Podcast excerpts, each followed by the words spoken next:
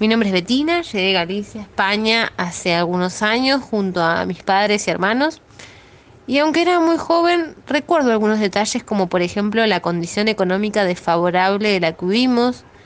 la ilusión de mi madre cuando subimos al barco y los días terribles que pasamos en el hotel de inmigrantes. Después de eso nos mudamos a una casa en San Telmo y mis padres empezaron a trabajar por muchas horas con la idea de darnos a mí y a mis hermanos un futuro mejor. Pero la intención de este discurso no es hablar de mi historia familiar, ni mucho menos. Mi idea es concientizar al que escuche. Sabemos que el capitalismo es una forma de explotación que se sirve del Estado, de la Iglesia y de las instituciones en general para ejercer su dominación. Dar combate al sistema establecido no es una cosa simple, pero por medio de la aplicación de métodos de la ciencia es posible comprender los males sociales y desembocar en la adopción del ideal emancipador, de la eliminación de la explotación y la abolición del Estado y la superación religiosa.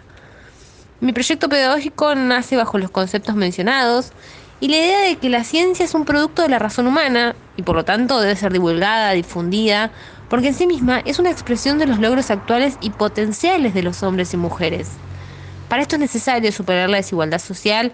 impugnando la educación oficial,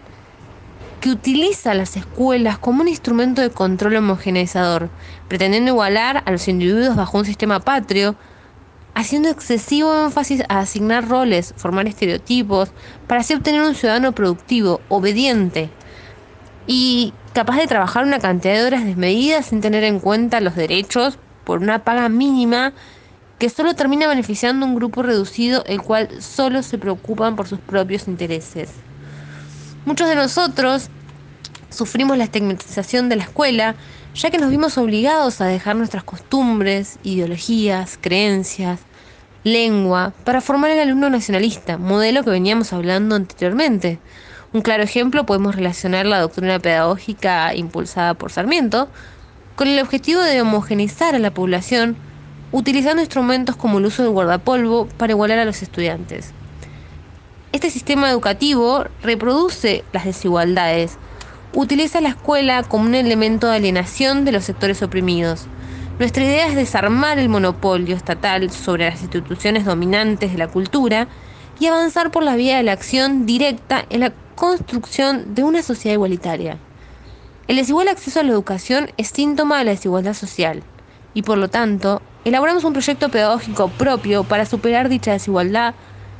y la pedagogía anarquista es muy optimista tenemos la idea de que la educación es una herramienta transformadora de conciencias. Y es mi intención expresar la urgente necesidad de la fundación de escuelas libres, donde se excluya la educación sectaria y se exponga al niño a la mayor cantidad de conocimientos, preparando criterios amplios, capaces de comentar y comparar más tarde todo tipo de discursos. Para finalizar, me gustaría dejar en claro que lo que buscamos es una educación que funcione como germinador de ideas emancipadoras para que repercuta en una sociedad solidaria, igualitaria y diversa.